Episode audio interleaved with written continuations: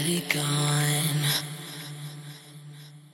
Feel you drawn